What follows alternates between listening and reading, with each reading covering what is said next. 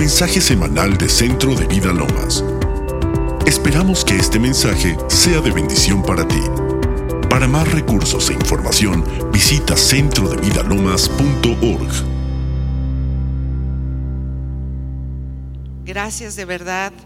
¿Cuántas gracias le damos a, a, Dios? No sé cuántos de ustedes tuvieron oportunidad de estar en estos 21 días de ayuno y de oración, de venir al menos un día a las reuniones de, de oración presenciales que tuvimos, porque creo que fueron una bendición enorme. Yo de verdad el lunes me sentía casi como perdida, como que tengo que ir temprano a mi casa, yo, ya quería quedarme, quería seguir, la verdad me quedé muy eh, este, picada y con muchas ganas de, de seguir recibiendo más. Y justamente el martes que se reanudaron eh, la oración de la madrugada, que estuvimos aquí en este salón, orábamos vehementemente, de verdad, Señor, que no se acabe, que vaya, que crezca más y más lo que recibimos en estos 21 días, que no se apague el fuego que encendiste en nuestros corazones. Y el Señor nos regaló una presencia en este salón impresionante. Y de verdad, yo quiero invitarte a que vengas, a que estés presencialmente en estas reuniones de oración, porque el Señor nos está regalando de su presencia, de su manifestación. Dios está en todas partes, pero ¿sabes qué? Solamente se manifiesta en el lugar donde es honrado, en el lugar donde se le da la bienvenida, en el lugar donde hay hambre, donde hay sed. Y sabes que en este lugar hay hambre, hay sed. Y tenemos un deseo enorme de que Él se manifieste y lo hace. Entonces por eso yo quiero invitarte un martes cada, mes, cada que lo decidas, un sábado, un viernes. No dejes de estar aquí porque de verdad tenemos que aprender y es lo que quiero que veamos hoy respecto de la intercesión, aprender a conectarnos con Él, aprender a conectarnos con su presencia y lo que Él tiene para cada uno de nosotros. Y sabes que a veces se nos dificulta un poco en la casa y dices tú después de 10 minutos de estar orando, pues ya no sé ni qué decir y ya repetí todo y ya oré por mi mamá, mi papá, mi hijo, mi perro, mi, este, la provisión y ya no sé qué más hacer. Entonces es tan importante que te des el tiempo y que decidas venir y que recibas la impartición de lo que Dios ha dado en este lugar. Por favor, no te lo pierdas. Bueno, repasando un poco, ya fue hace creo que cuatro semanas el, la parte uno del poder de la intercesión. Vimos lo que es tener la palabra de Dios en nuestra boca. Es un pequeño resumen de lo que vimos esa vez, pero es muy importante que lo recordemos.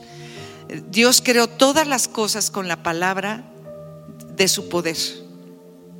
Y, vemos en Génesis cómo dijo, hágase la luz y se hizo. Háganse los peces y se hicieron. Él al labrar creaba, porque él tiene eh, un poder creativo en su boca. Y vamos a ver lo que dice el Salmo 33, versículo 6.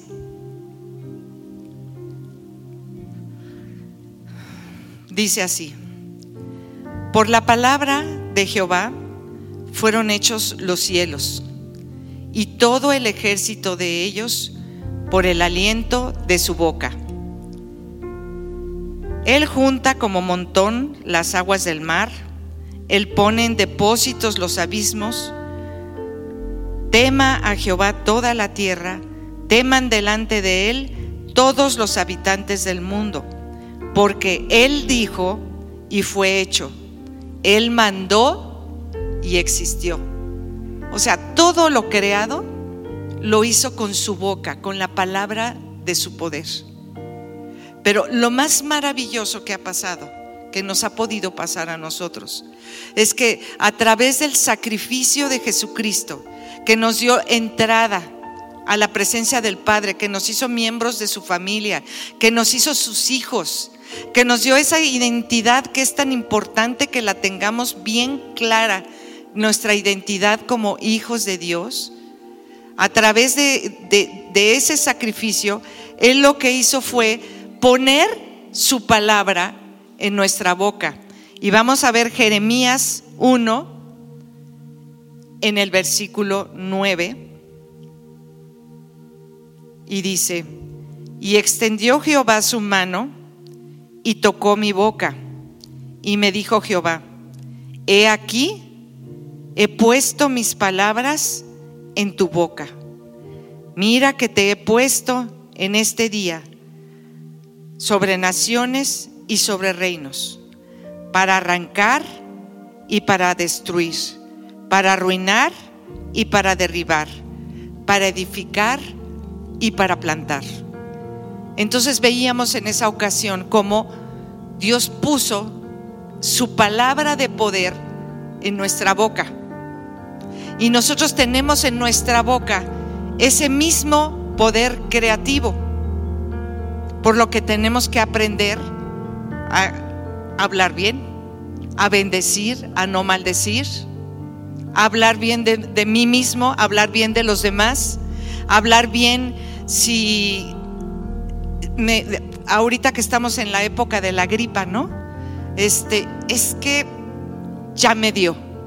Si me siento con el cuerpo cortado, me siento que me duele, siento que quién sabe qué, siento que voy a correr a la farmacia y me voy a encamar porque ya me dio fuerte, ahora sí se me, me, dio durísimo, porque me duelen los oídos, porque y estoy hablando y estoy platicando y estoy diciendo y sabes qué, pues sí te va a dar, seguro, porque tú solito te estás profetizando y te estás hablando lo que va a suceder contigo. Si es, ciertamente los virus eh, y, las bacterias andan flotando, ¿verdad? Por todo, y más ahora en estos tiempos de contaminación, están flotando por todos lados y ahí andan los virus y andan las bacterias. Pero sabes que muchas veces, o, o todas las veces, depende de ti mismo que esos virus o esas bacterias se instalen en tu cuerpo. ¿Y sabes dónde está el poder? En nuestra boca. Porque ¿qué pasa si yo empiezo a sentir el cuerpo cortado? Empiezo a sentir que me duele la garganta, etcétera. Y digo, Estoy sano por las llagas de Cristo. Virus y bacteria, te vas en el nombre de Jesús y no entras a mi cuerpo y no te instalas y aquí no te quedas. Sí, seguramente te vas a sentir mal. Yo no estoy diciendo que no, o que sea mentira, que te sientes mal. Pero ¿qué es lo que yo voy a hablar y cuál es la verdad absoluta? No es lo que yo siento, es lo que Dios dice y es lo que Jesús hizo para mí en la cruz. Entonces yo tengo que hablar conforme a lo que Él hizo en la cruz por mí. Y esa debe ser mi confesión.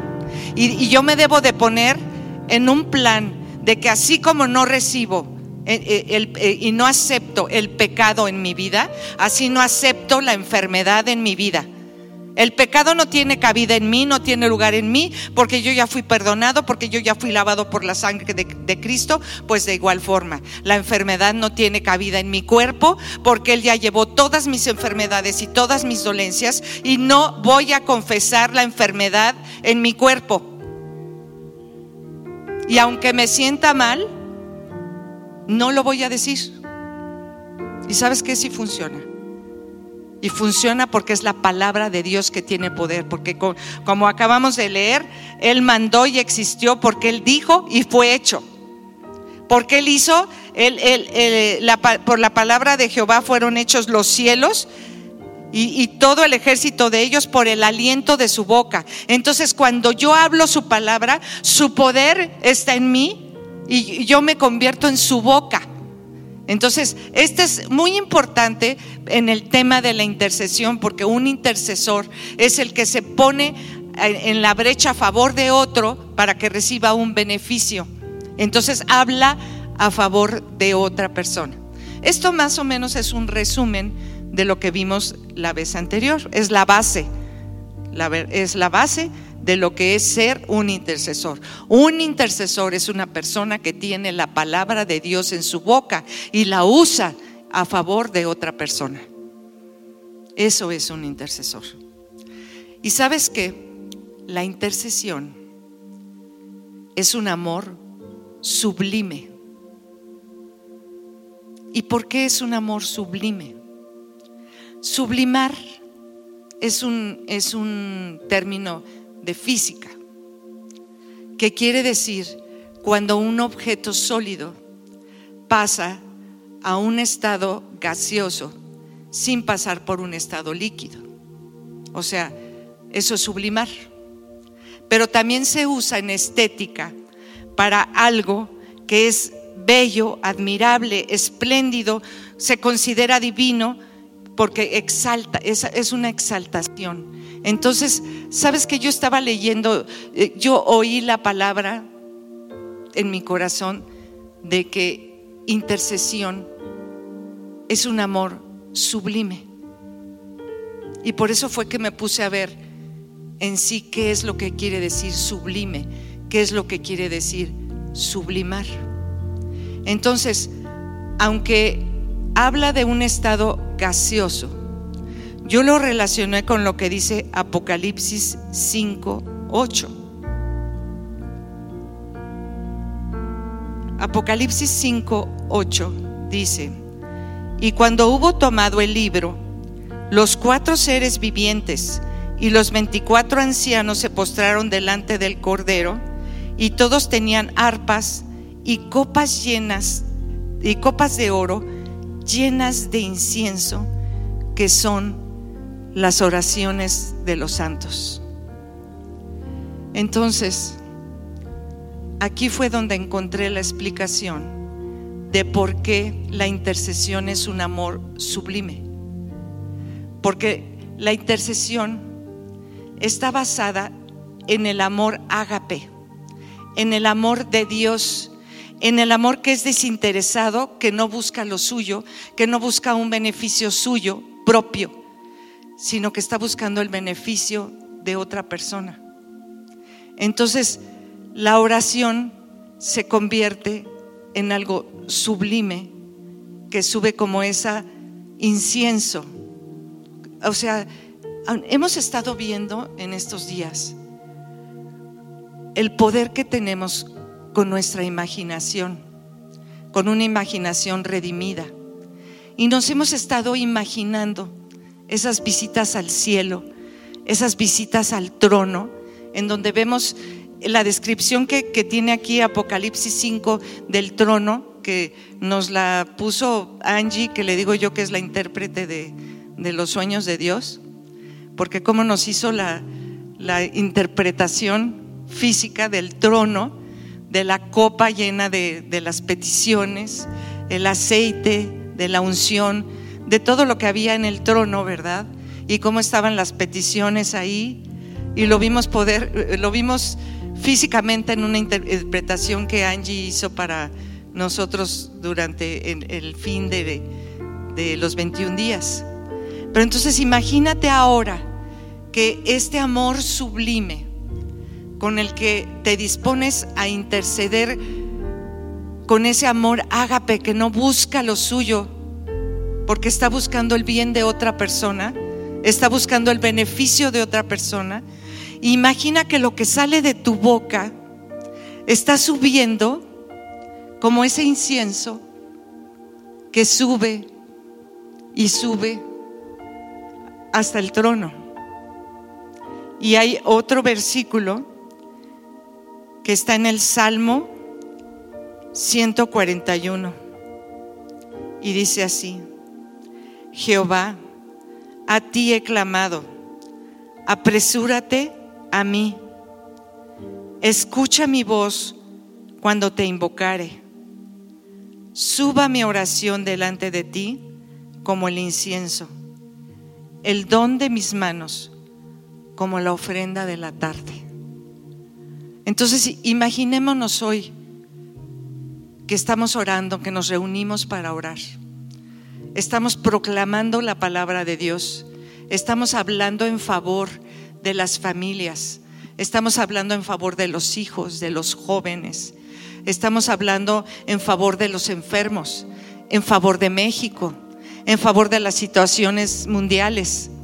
Y está subiendo de este lugar ese incienso con nuestras oraciones. Y ese incienso sube hasta el trono. ¿Y sabes qué? Ahí llega hasta donde está Dios sentado en su trono, con Jesucristo a su diestra, intercediendo juntamente con nosotros, porque Él es el intercesor por excelencia. Está intercediendo de día y de noche por cada uno de nosotros, por cada una de nuestras necesidades. Y se está juntando todo ese incienso, como lo dice ahí en Apocalipsis. Imagina ese incienso llegando hasta el cielo, ese amor sublime que sube. ¿Te lo puedes imaginar? Con ese amor ágape. Porque sabes que dice en Santiago 4:13 que a veces no recibimos porque pedimos mal, porque pedimos para nuestros propios deleites. Contrariamente a lo que dice Primera de Juan 5:14, que pedimos que, si pedimos conforme a su voluntad, él nos oye. Y si nos oye, sabemos, sabemos que tenemos las peticiones que le hayamos hecho. Entonces, cuando nos acercamos a Dios pidiendo por todos los demás, por todas esas necesidades, estamos haciendo conforme a su voluntad y Él nos está escuchando. Y al estarnos escuchando, al estarnos oyendo, tenemos la seguridad de que tenemos todas las peticiones que le estamos haciendo. ¿No es glorioso? Acercarnos a orar con esa seguridad de que Él nos está escuchando. Entonces, ahora quiero decirte dos cualidades del intercesor que son tan importantes. Y la primera es estar enamorado de Dios nada más. Que Él sea nuestra prioridad, que Él sea el centro de nuestra vida. ¿Cómo lo puedo lograr?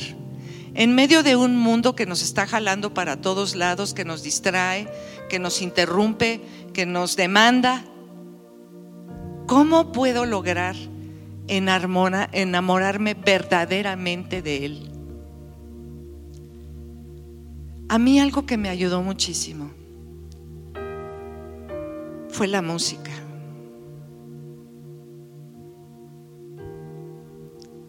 Llenar mi casa, que es tu casa, de este tipo de música que tenemos ahorita de fondo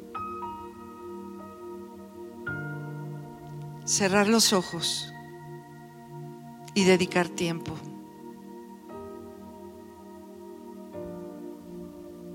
Escuchándola. Yo no había pensado tanto en esto de la imaginación, pero ahora que se nos abrió como un, un nuevo panorama, ¿verdad?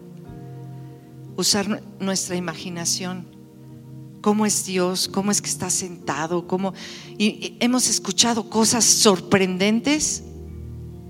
El primer día que estuvimos ahí con, con Alberto Rivera fue sorprendente la cantidad de testimonios que escuchamos y cómo varios de los que estábamos ahí vimos lo mismo. Unos vieron el trono, otros vieron, yo vi caballos que peleaban por nosotros, un ejército peleando por nosotros. Y sabes que eso no, no, es nada más para los 21 días. Eso lo tenemos que seguir haciendo y lo tenemos que seguir practicando. Grupalmente, pero también individualmente. ¿Y qué va a pasar mientras más lo hacemos? Más nos vamos a acercar, más lo vamos a conocer. Y al conocer, porque ¿qué, qué es el ingrediente para enamorarse de alguien es conocerlo. ¿A poco no? Cuando tú conociste a tu esposo, tu esposa, tu novio, tu novia, no empezaste a, bueno, si el primero, el primer trancazo de enamoramiento, pues sí, ¿verdad? Pero después, mientras más conocías, más te acercabas, más te compenetrabas, más amabas. Y esto es lo que nos pasa con Dios también Tenemos que acercarnos para conocerlo cada vez más, para saber cómo Él es bueno, cómo para siempre su misericordia, cómo tiene siempre cosas buenas para mí. Yo me tengo que acercar con un amor desesperado, con un amor como el que dice en, el Salmo, como el del siervo, muerto de sed.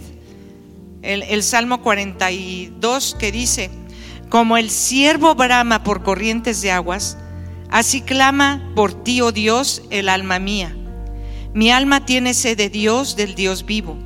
¿Cuándo vendré y me presentaré delante de Dios? Fueron mis lágrimas mi pan de día y de noche, mientras dicen todos los, me dicen todos los días, ¿dónde está tu Dios? Me acuerdo de estas cosas y derramo mi alma dentro de mí, de cómo yo fui con la multitud y la conduje hasta la casa de Dios, entre voces de alegría y de alabanza del pueblo en fiesta. ¿Por qué te abates, oh alma mía, y te turbas dentro de mí? Espera en Dios porque aún he de alabarla, salvación mía y Dios mío. Buscarle con esa hambre desesperada del siervo muerto de sed, que brama, que gime, que grita, porque tiene sed. Así sabes que Dios Manifiéstate a mi vida, manifiéstate a mi corazón, que yo pueda sentir tu abrazo, que yo pueda sentir tu presencia. ¿Y qué fue lo que nos regaló en estos 21 días? ¿Alguien sintió cómo Dios lo abrazó? ¿Cómo Dios se acercó? ¿Sabes qué? El martes había aquí una presencia, yo le digo aplastante, porque se sentía el peso de su gloria. Sabes que su gloria pesa. Y se sentía el peso de su gloria. Y después de estarlo sintiendo y sintiendo, pues te vas haciendo adicto. Yo la verdad soy adicta a sentir su presencia.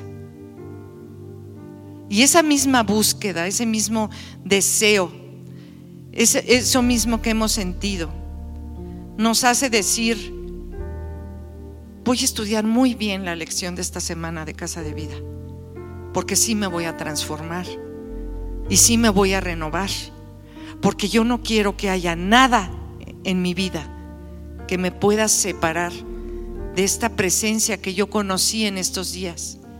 ¿Qué hay Dios en mi vida que te estorbe para que haya esa manifestación gloriosa tuya en mi vida? ¿Qué hábito tengo que dejar? ¿Qué hábito tengo que tomar? Porque eh, si ya estuvimos orando durante 21 días, hay muchos estudios. Unos dicen que son ciertos, otros dicen que no son ciertos, que se necesitan más días, no sé. Pero dicen que en 21 días tú puedes formar un hábito en tu vida o puedes quitar un hábito, un mal hábito. Entonces, si ya pasamos 21 días buscándolo, vamos a tomar esto como algo diario, constante en nuestras vidas, a seguir buscándolo, a seguir clamando, a seguir bramando como el siervo por sus corrientes de agua, por sus corrientes de agua viva, por las corrientes del Espíritu Santo. Sabes que mi alma clama, mi alma gime llora. Pero no estoy triste. Llora de deseo. Llora de anhelo de conocerlo más, de estar cerca, de tener su abrazo. Dice Cantares 1. Oh, si Él me besara con los besos de su boca, porque mejores son tus amores que el vino, a más del olor de tus suaves ungüentos. Tu nombre es como un ungüento derramado. Por eso las doncellas te aman. Y los varones y las mujeres. Y todos lo amamos. Porque mejores son sus amores que el vino. Sentir su abrazo, sentir su cercanía sentir su amor. No hay nada que se pueda comparar. Y bueno, todo estaba precioso. Todos los 21 días oramos y llegó el lunes y nos fuimos a nuestro trabajo, a la vida real, y nos dieron de trancazos primero en la mañana, en la tarde, a mediodía. Entonces, ¿cómo le hago para no perder esto?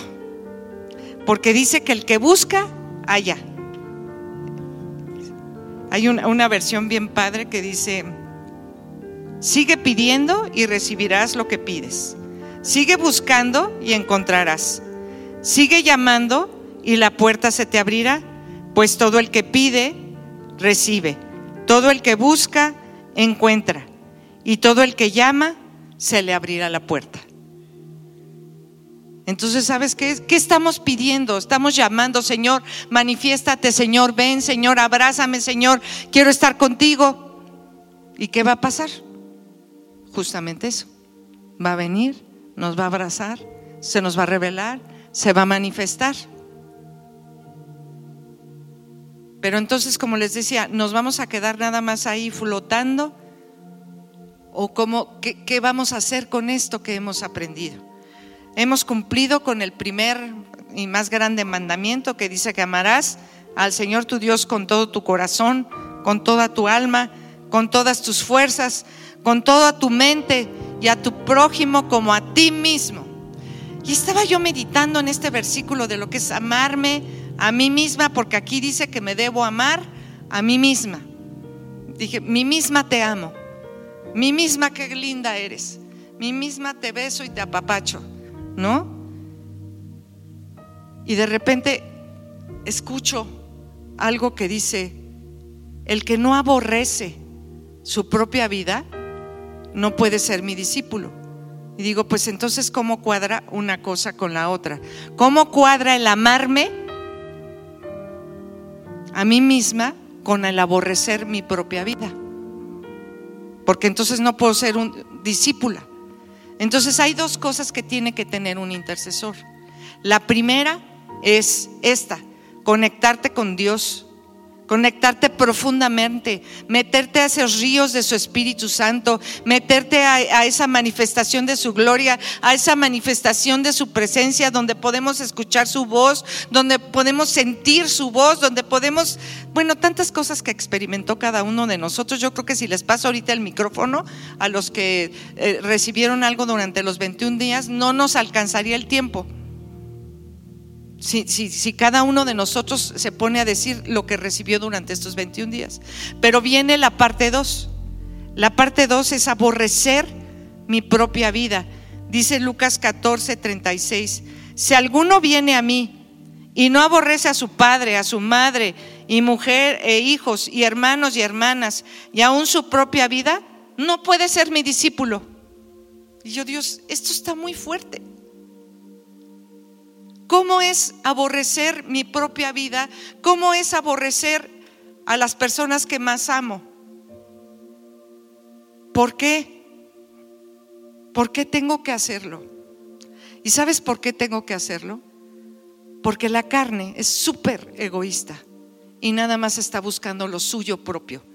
Y, te puedes convertir en una gran intercesora o un gran intercesor de tus propios intereses. Y entonces ya nada más vas a orar por tu mundito, por tu casa, por tus mis hijos, mi trabajo, mi esto, mi lo otro, mi provisión, mi protección. Que si viene el coronavirus, por favor, a mí que me vengan primero las vacunas. Y, o sea, si nada más hay una vacuna en el planeta, Señor, tú me la vas a dar a mí, porque yo soy tu súper consentida. Entonces, ¿sabes que yo me puedo eh, convertir en una intercesora egoísta de mis propios intereses? Y entonces me paso al punto de Santiago que estoy pidiendo nada más para mis propios deleites. Por eso yo tengo que aprender a que tiene que haber un equilibrio entre amar a Dios sobre todas las cosas y a tu prójimo como a mí mismo y aborrecer mi propia vida. Porque yo tengo que confiar en que si yo busco primeramente el reino de Dios y su justicia, todas mis necesidades van a ser suplidas y yo no tengo que estarme preocupando por mí. Yo tengo que entregar y tengo que confiar y me tengo que conectar con la gente. me tengo que conectar con la necesidad de las personas. Porque Dios no me creó un ser aislado, Dios me creó en una comunidad, Dios me creó eh, desde en una escuela, en un trabajo, en una colonia, siempre estoy en una comunidad, no nos creó seres, seres aislados. Entonces yo tengo que aprender a no estar pensando nada más en mí misma, nada más en mis propias necesidades. y de eso se trata, aborrecer mi propia vida porque no, no tengo que satisfacer nada más los deseos de mi carne. Y significa que no tengo que preocuparme demasiado por mi, por mi vida terrenal. O sea, lo que me suceda en este mundo no importa. ¿Sabes que no importa? No tiene importancia. Si la demás gente habla bien de mí, no tiene importancia. Si me odian, no tiene importancia, porque de veras a veces nada más vivo para complacer a los demás, vivo para el qué dirán, vivo para, ay, eh, eh, este, eh, ya me vieron la cara, ay, pobrecita de mí, soy una víctima, pero no voy a dejar que me vean la cara. Si tengo pocos bienes, no tiene importancia. Si me persiguen o calumnian, no tiene importancia, porque sabes qué, estoy muerta. Realmente lo que dice la palabra es algo muy radical. Si alguno me sirve, sígame. ¿Y a dónde es que tenemos que seguir a Jesús? A la cruz. Dice, niéguese a sí mismo, tome su cruz y sígame. Hoy vi, me encontré una foto, si me la puedes poner nadie, a la de la florecita, que dice que tengo que tocar fondo para salir de mi zona de confort vencer las adversidades y florecer. Porque dice que si el grano de trigo no muere,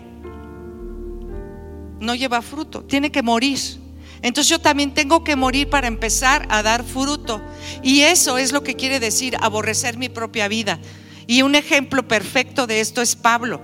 Ahí estaba Pablo predicando que no prediques, que no prediques. Y él seguía predicando y seguía predicando.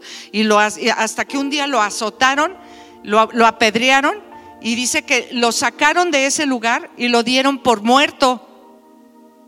Imagínense cómo estaba, apedreado, golpeado.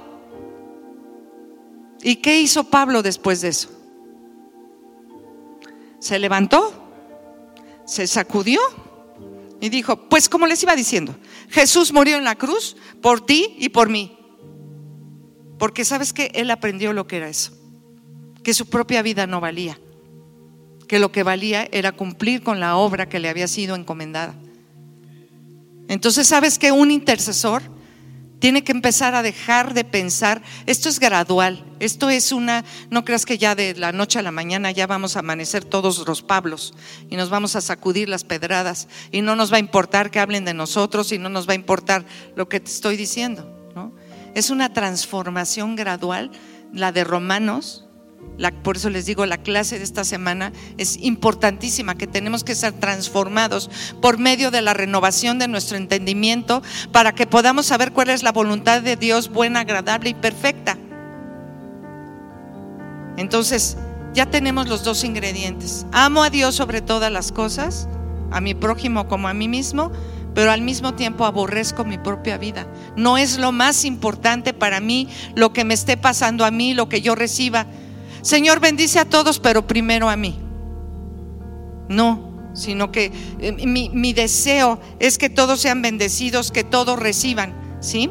Entonces, ¿qué pasa cuando ah, tengo estas dos cosas? Soy transformado a su imagen y a su semejanza, como en un espejo, como dice la palabra, somos transformados de gloria en gloria en su misma imagen como por el Espíritu de, Dios, ¿no? Soy transformado en su misma imagen. ¿Y qué pasa cuando soy transformado en su misma imagen? Me convierto en lo que es Jesús. Me convierto en eh, soy obediente, soy manso y humilde como él era, ¿sí? Me convierto en su amor. Empiezo a dar su amor, empiezo a destilar su amor, porque dice que su amor fue derramado en nuestros corazones por su Espíritu Santo que nos fue dado. No tengo que esperarlo. Ya lo tengo. Yo ya recibí un bautismo de amor. Yo ya fui sumergido. Así como en, el bautismo somos sumergidos y salimos de las aguas para manifestar que hubo ese cambio. en nuestras vidas, que fuimos transformados cuando recibimos a Jesucristo en nuestro corazón.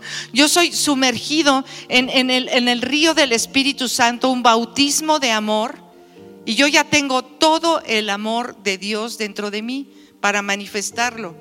Pero tengo que cambiar, tengo que tengo que aborrecer mi propia vida para poder dejar de exigir y de demandar amor, porque sabes que mientras yo más amo, menos voy a demandar amor. Y cuando yo entiendo que el amor no es lo que recibo, sino lo que doy. El amor no es lo que hago, sino lo que soy. Entonces, soy transformado de gloria en gloria en su misma imagen por su Espíritu Santo. Me convierto en su amor, me convierto en su misericordia, me convierto en su compasión, que lo, vimos el domingo muy ampliamente con Carmen Gloria. Y empiezo a sentir, no puedo ser indiferente al dolor de los demás. Me empiezo a compadecer del dolor de los demás y eso me hace también ser un intercesor que va a abrir la boca por los demás, porque siento esa necesidad. Y muchas veces yo no puedo ayudar a las personas como yo quisiera, pero sí puedo interceder por ellos. Sí puedo moverme y sí puedo dar ofrendas y sí puedo ir y ayudar. Pero sabes que en mi boca tengo muchas veces la solución porque yo puedo interceder por esas personas, por esas situaciones. Yo siempre voy a poder abrir mi boca en favor de otros. Por eso es tan importante que yo esté bien conectado con Dios pero es también muy importante que yo empiece a aborrecer mi propia vida, a renunciar a mi propia vida, a renunciar a mis propios deleites, para entonces ponerme a interceder y a ver lo que necesitan los demás, a sentir esa compasión, esa compasión del que pasó delante del que estaba herido y se detuvo y le invirtió y lo, y lo curó y, y, puso sus bienes para que, para que esa persona fuera atendida como, lo, como necesitaba ser atendido. Quiero que leamos unos versículos que están en Oseas 11. En el versículo 5. Porque sabes qué? Ahí vamos a ver el corazón compasivo de Dios. Dice, cuando Israel era muchacho, yo lo amé y de Egipto llamé a mi hijo. Cuanto más yo los llamaba, tanto más se alejaban de mí. A los Baales sacrificaban y a los ídolos ofrecían saumerios. Yo con todo eso enseñaba a andar al mismo Efraín, tomándole de los brazos, y no conoció que yo le cuidaba. Con cuerdas humanas los atraje, con cuerdas de amor y fui para ellos como los que alzan el yugo sobre su cerviz y puse delante de ellos comida. No volverá a tierra de Egipto, sino que al asirio mismo será su rey, porque no se quisieron convertir. Caerá espada sobre sus ciudades y se consumirán sus aldeas. Los consumirá a causa de sus propios consejos.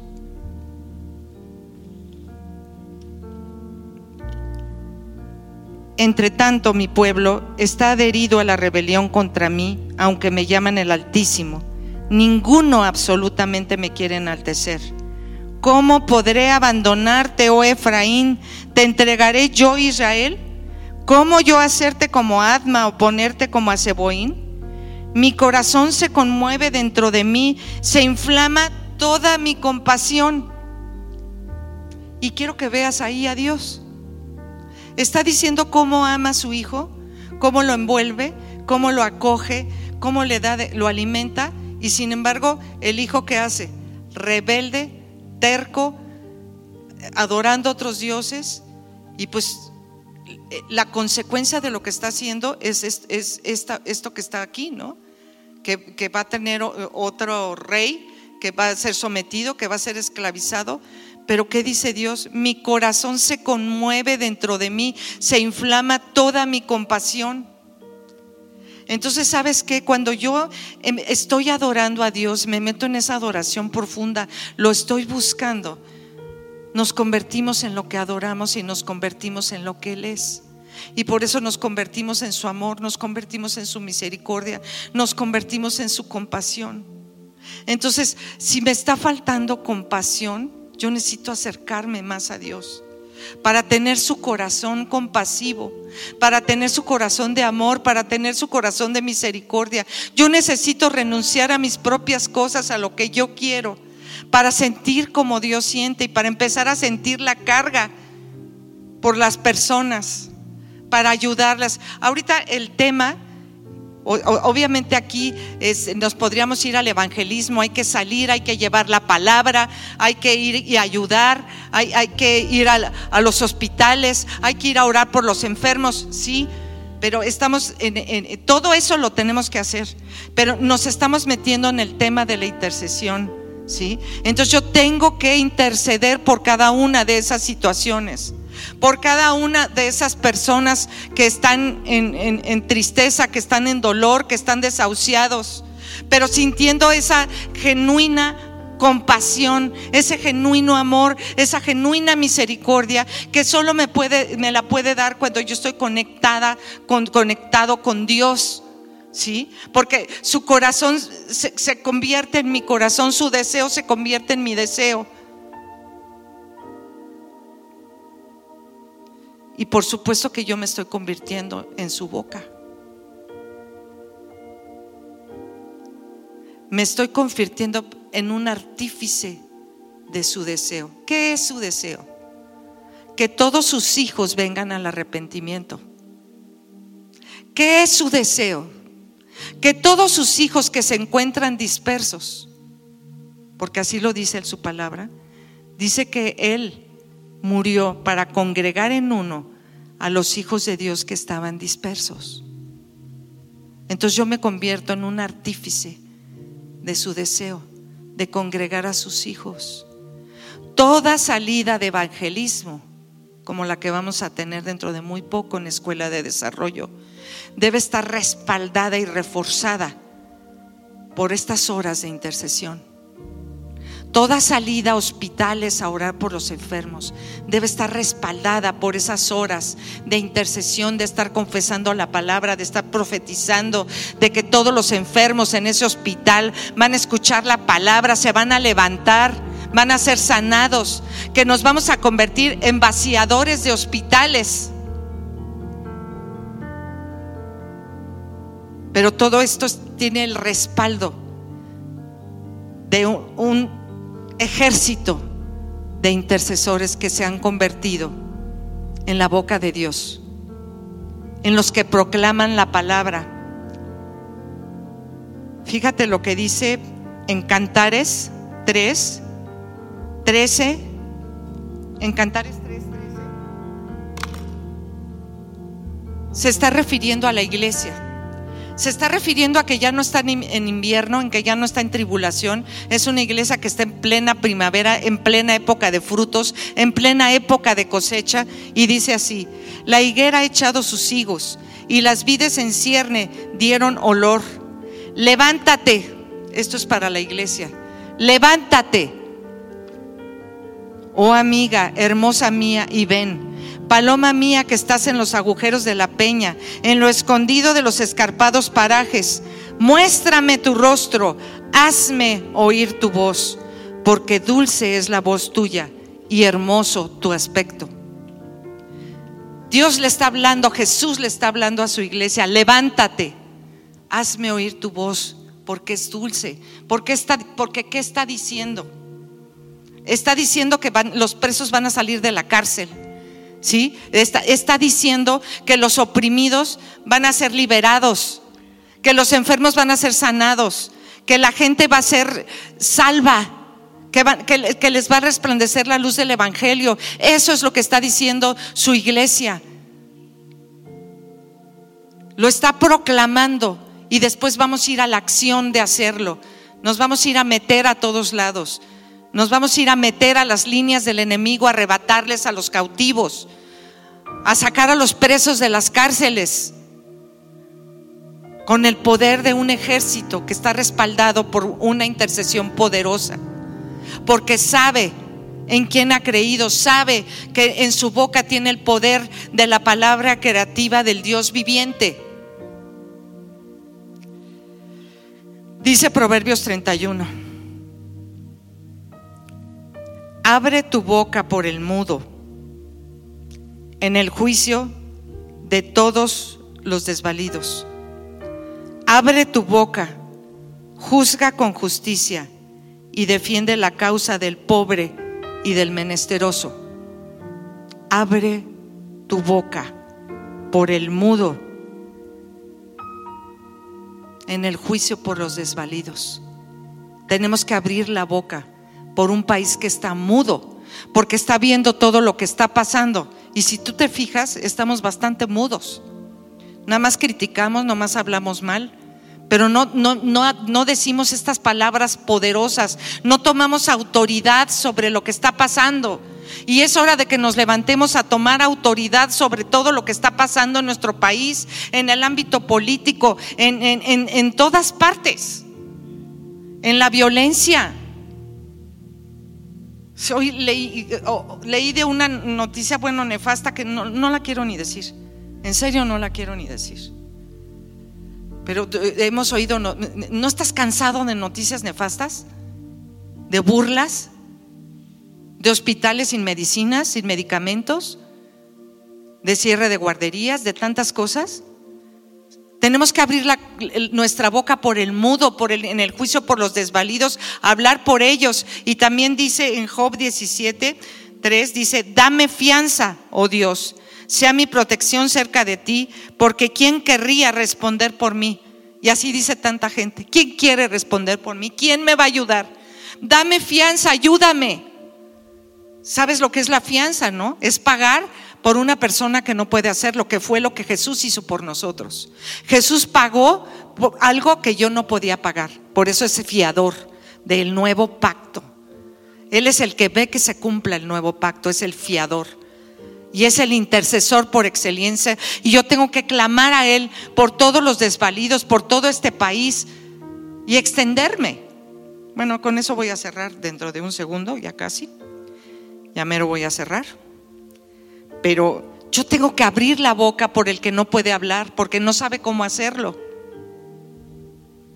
Por eso me tengo que salir de lo mío, por eso tengo que despreciar mi vida. Ya estuvo bueno de vivir para mí, para mis deleites. Ay, pobrecita de mí, ay yo, oh qué buena soy, soy lo máximo. Lo hago todo también. Vengo los martes, vengo los sábados, vengo el domingo. Soy súper espiritual. ¿Sabes qué? Salirme de eso, eso no, es lo que importa. Lo que importa es despreciar mi propia vida para que se cumpla lo que Dios, el propósito que Dios tiene para mi vida. Para que yo encuentre ese propósito, para que yo cumpla mi parte en el cuerpo de Cristo. Yo no sé si voy a ser la que yo voy a ir a, a, la sierra a llevar el Evangelio, pero a lo mejor yo voy a ser la que va a estar aquí de rodillas intercediendo por los misioneros. Yo no sé si voy a ser un apóstol abriendo iglesias por todas partes, pero sí sé que voy a ser una intercesora que va a estar aquí intercediendo por ese apóstol que va a ir a abrir iglesias, para ganar territorios espiritualmente, para ganar colonias espiritualmente. No hemos podido ni ganar nuestra propia colonia. Entonces, ¿sabes qué? Tenemos ya que levantarnos. Decía este, el doctor Pérez Inclán, que es una frase que dice la clase de esta semana, ¿no? Dice, ¿qué tanto has cambiado en este año? ¿Qué tanto te pareces a Jesús? ¿Qué tanto hemos conquistado este año? Ya nos fue profetizado que viene un año de conquista. Sí, pero tenemos que conquistarlo, pero ya. Conquistar primero nuestra propia vida, conquistar, sabes que ya voy a dejar de vivir para mis propios deleites. Me voy a parar a las 3 de la mañana, a la hora más rica de la cama, te lo prometo es cuando está más calientita y más suavecita. Y de repente suena el despertador. Pero cuando tienes una motivación dices, pues aunque me voy, ¿sabes qué? Aunque haga frío, aunque la cama esté rica y me vengo el, ay, pero el sábado es el único día que descanso. Porque has de saber que yo trabajo muchísimo toda la semana. Sí, pero entonces, ¿cuándo le vamos a dedicar esto. ¿Cómo la pusieron el viernes en la noche? Pues si el viernes en la noche es viernes social. El caso es que no quedamos bien nunca, porque la teníamos el viernes en la mañana y no venía nadie. Entonces la pasamos a viernes en la noche y pues tampoco, porque entonces el viernes en la, el viernes en la mañana era temprano y el viernes en la noche pues es viernes social. Entonces, ¿cuándo nos va a caer el 20? ¿Cuándo nos vamos a levantar cuando Jesús nos estaba eh, diciendo, levántate, hazme oír tu voz, tu voz es dulce? Cuando tú proclamas el Evangelio, cuando tú proclamas la salvación, cuando tú proclamas la sanidad, está subiendo ese incienso de un olor agradable. Imagínate ese incienso de colores. Yo me lo imagino de colores. ¿Sí? Y, va, y va llegando hasta el cielo, hasta la sala del trono. Y está invadiendo el trono con esos olores agradables. Con olores agradables estamos impregnando el, tono de, el trono de Dios. Él se goza. Decía Pilar que ella escuchó el martes, no nos habíamos reunido aquí por los 21 días, y que ella escuchó el martes que Dios le dijo, los extrañé. Es que nos habíamos cambiado, nos habíamos mudado de auditorio, pero nos había extrañado en este auditorio. Dime que no es lo máximo. Nos extrañó. Y él estaba contento y se podía sentir. No me lo negarán los que, los que estuvimos aquí. Era una presencia hermosa y aplastante que no te querías ir. Entonces, claro que vale la pena madrugar y, y te pasas un día feliz y una vida feliz. De verdad, mi hijo me habló que tenía un problema, no te lo voy a platicar porque estaba, es, más allá de, de lo que te puedas imaginar de bronca, ¿no? Injusta además. Y nada más oré con el doctor Pérez Inclán. Dos minutos. Ya se compuso. Y sabes que yo no vivo orando por mis hijos ni por mis cosas. Yo vivo creyendo que si busco primero el reino de Dios y su justicia me va a dar todo lo que yo necesito y lo que mis hijos necesitan por añadidura. Muchas veces ni siquiera tengo que orar por ellos.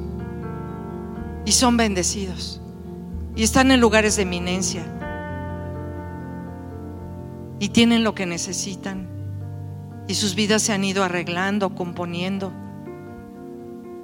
Cada vez más. En mi casa, como dice la palabra, creo que es en Job, entrarás a tu morada y verás que no falta nada. Gracias a Dios yo entro a mi casa y no falta nada. ¿Me entiendes? O sea, es cosa de que nos tenemos que decidir, proponer. Y tenemos, ¿sabes qué? Te conviertes en, la boca y hablas por el desvalido, hablas por el que nadie lo defiende, y, clamas al intercesor, clamas al fiador, y, empiezas también a hablarle al clima, y le hablas a los temblores, y le hablas al enjambre ese de temblores, y ¿sabes qué pasa cuando le hablas? se disuelve el enjambre de temblores. ¿Y sabes qué pasa cuando le hablas al huracán, que no me acuerdo cómo se llamaba, tan horrible que iba a destruir México? Y se deshace cuando iba a entrar a México. Y le hablas a los huracanes, mi hija vive en Cancún, y no ha habido un huracán desde que ella llegó a Cancún. Porque cuando hay una amenaza y empiezan a encerrarse, se paran ahí los de su iglesia y no entran los huracanes. Entonces le hablas al clima le hablas a los huracanes, le hablas a los temblores. ¿Y sabes por qué es? Porque en Génesis Dios le mandó a, Adán, le dijo que señoreara sobre la tierra. Le dijo que la labrara, le dijo que la cuidara. Pero cuando cayó, dejó de labrarla, dejó de cuidarla, dejó de bendecirla. ¿Sí? Y la tierra cayó, como dice, en vanidad. Y la tierra está en un estado de desastre. ¿A qué horas nos vamos a parar? ¿Me puedes poner lo del calentamiento global? Las imágenes del calentamiento global. ¿Quién ha intercedido por el calentamiento global? Dos. Los demás no, seguro no nos da miedo esto ni, ni nos preocupa. 13 grados en Antártida, cuando siempre estuvo bajo cero. derritiéndose. El mundo destruyéndose porque la creación fue sujetada a vanidad y no hay quien la defienda. ¿Dónde estamos los intercesores para defender a la tierra, para levantarnos en contra del calentamiento global y decir ya basta? Y de que no entendamos y de que sigamos destruyendo el mundo. Tan hermoso. Hasta que no haya agua, hasta que las sequías sean motivo de guerra, tener un vaso de agua en la mesa. Hasta eso, hasta entonces vamos a despertar. Dios nos está llamando a que despertemos. Levántate. Levántate ya, iglesia. Levántate a interceder. Parece que el precio es alto. ¿Cómo que voy a aborrecer mi propia vida? Pues si no la aborrecemos, de todas maneras nos vamos a meter a una situación como esta. Luego está el coronavirus.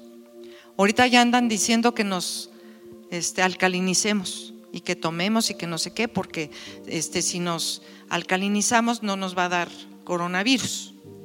¿Por qué no mejor intercedemos por el que el coronavirus se seque de raíz?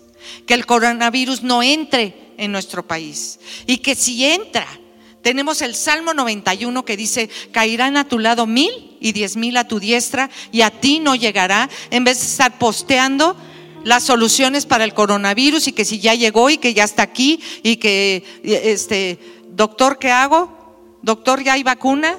¿Me avisa por favor si sale la vacuna, doctor? ¿Me guarda una? No. ¿Sabes qué? Vamos a interceder, vamos a detener el coronavirus.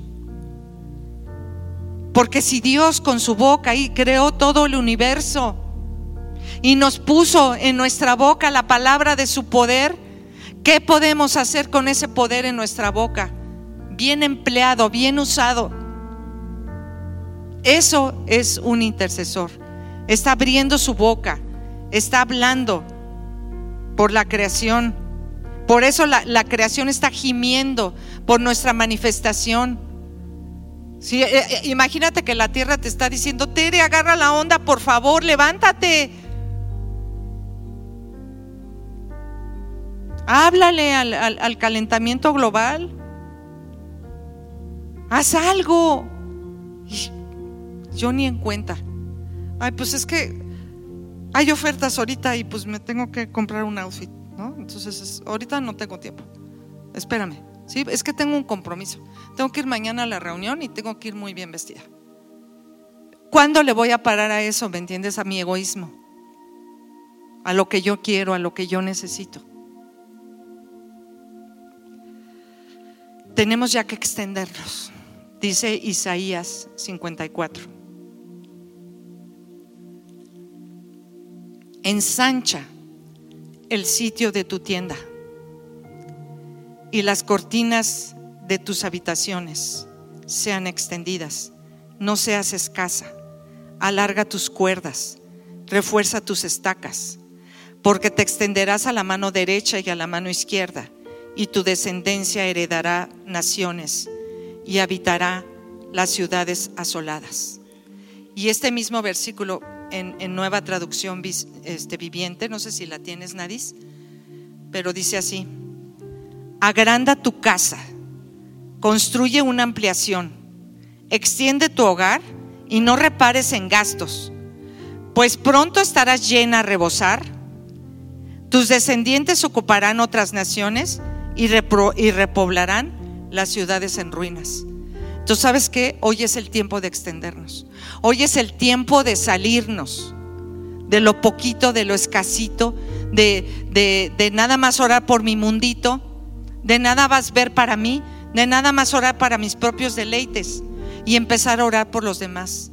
Empezar a orar por qué necesita mi pastora, qué necesitan mis líderes, qué necesita Centro de Vida Lomas ¿Qué necesita esta colonia? ¿Qué necesita la colonia de junto? ¿Qué necesita mi ciudad? ¿Qué necesita mi país? ¿Qué necesita el mundo? Me tengo que extender. Los hijos de Dios están dispersos, están desesperados, están sufriendo, se están muriendo. y en mi boca yo tengo la vida para ellos. Entonces es tiempo de extendernos, es tiempo de crecer. Sí, porque sabes que la palabra y el reino están activados por la voz y por el movimiento. Y ya no podemos estar estáticos.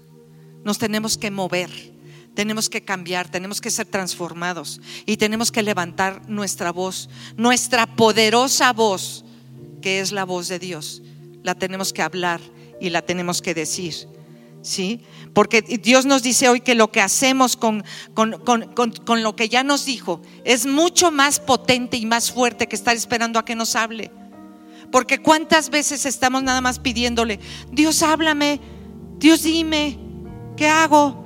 Sé claro conmigo, háblame. ¿Sabes que estamos perdiendo el tiempo con ese tipo de oración? Porque Él ya nos habló y ya nos dijo. Ya nos dijo, levántate, conquista, posee la tierra. Todo, llevamos seis meses viéndolo, ¿no, doctor? seis meses hablando sobre la conquista, ya nos habló. Entonces no, no tenemos que esperar a que nos hable, que nos dé palabra, que nos dé dirección. Ya no nos la dio. Ahora tenemos que levantarnos y ponernos en movimiento sobre la palabra que ya fue dada. Y eso es mucho más fuerte y más poderoso que estar esperando que nos dé otra palabra y que venga otro profeta. Si vienen y confirman. Si ustedes se acuerdan, el último profeta que vino lo que hizo fue confirmar lo que había sido hablado. Entonces tenemos que levantarnos y tenemos sobre la palabra que ya ha sido dada. Y, y ya por último les quiero nada más decir esto. Es, Dios es un autor en los cielos y es autor en la tierra. Dios es consumador en los cielos y es consumador en la tierra, porque no dijo Jesús en la cruz, consumado es, terminado, hecho, todo está completo.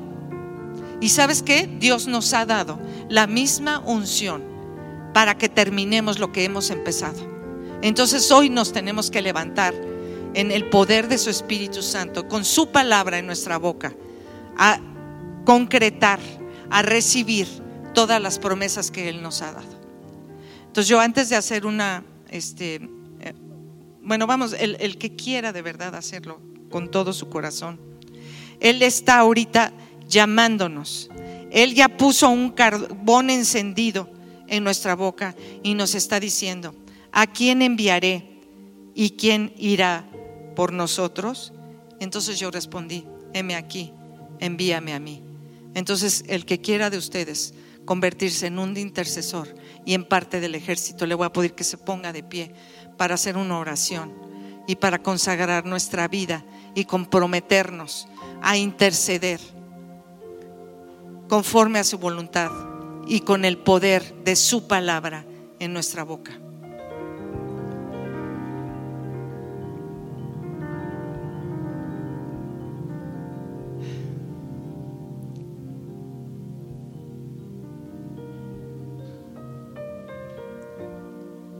Padre, hoy te damos gracias, Señor por la oportunidad que nos das de ser usados en tus planes. Señor, porque hoy nos damos cuenta que somos una pieza clave para todo lo que da de venir sobre la tierra. Señor, porque hoy nos damos cuenta de todo lo que depende de la decisión que hoy tomemos. Y yo hoy decido. Yo hoy decido, Padre, renunciar a mi propia vida, tomar mi cruz y seguirte. Y ser ese intercesor, ese miembro de tu ejército poderoso que será clave para estos últimos tiempos. Señor, yo hoy lo decido. Y te doy gracias. Porque Señor, tú pones en mí el querer, tú pones en mí el hacer, porque tú me capacitas para cumplir con este llamado.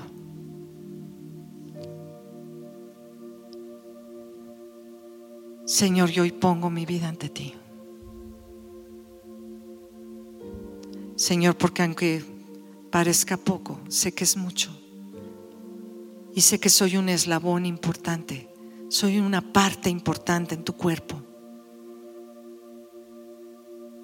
Señor, y yo quiero cumplirlo, yo quiero hacerlo.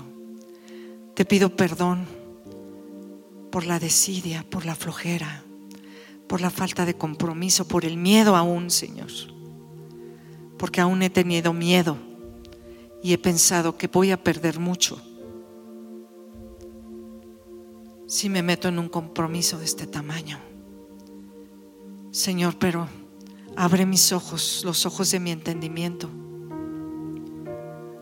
Señor, abre mis oídos, ensancha mi corazón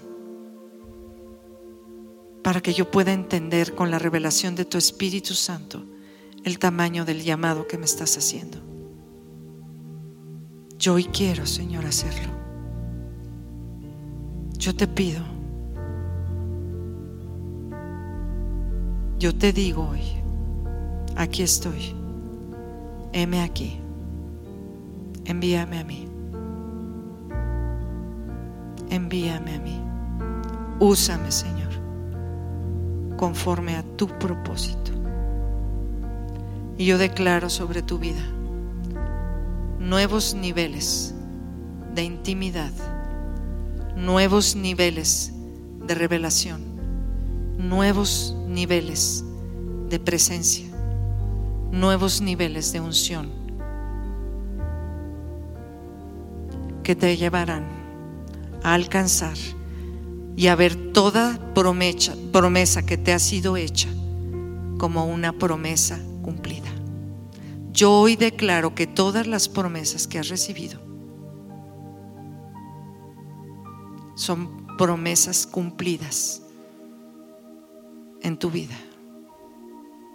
En el nombre de Jesús. En el nombre de Jesús. Amén. Invita a Jesús a tu vida. Pídele que sea tu Señor y Salvador. Invito a que en voz alta repitas esta sencilla oración con todo tu corazón. Padre Celestial, te necesito y te doy gracias por tu amor hacia mí. Gracias por enviar a tu Hijo Jesucristo a morir en la cruz para salvarme y perdonar mis pecados. Reconozco que he sido pecador y que cada uno de mis pecados ha sido una ofensa a tu persona, un acto de rebeldía y desobediencia a ti. Me arrepiento de todos ellos y te pido que me limpies con la sangre de Cristo. Hoy me vuelvo a ti de todo corazón. Te pido que entres a mi vida y me hagas tu hijo. Señor Jesús, hoy te entrego mi vida y te acepto como mi Señor y mi Salvador, creyendo que Dios te resucitó de los muertos para darme la vida eterna. Señor, dame una nueva vida y envía a tu Espíritu Santo a morar dentro de mí para conocerte, amarte y servirte. Te doy gracias en el nombre de Jesús. Amén.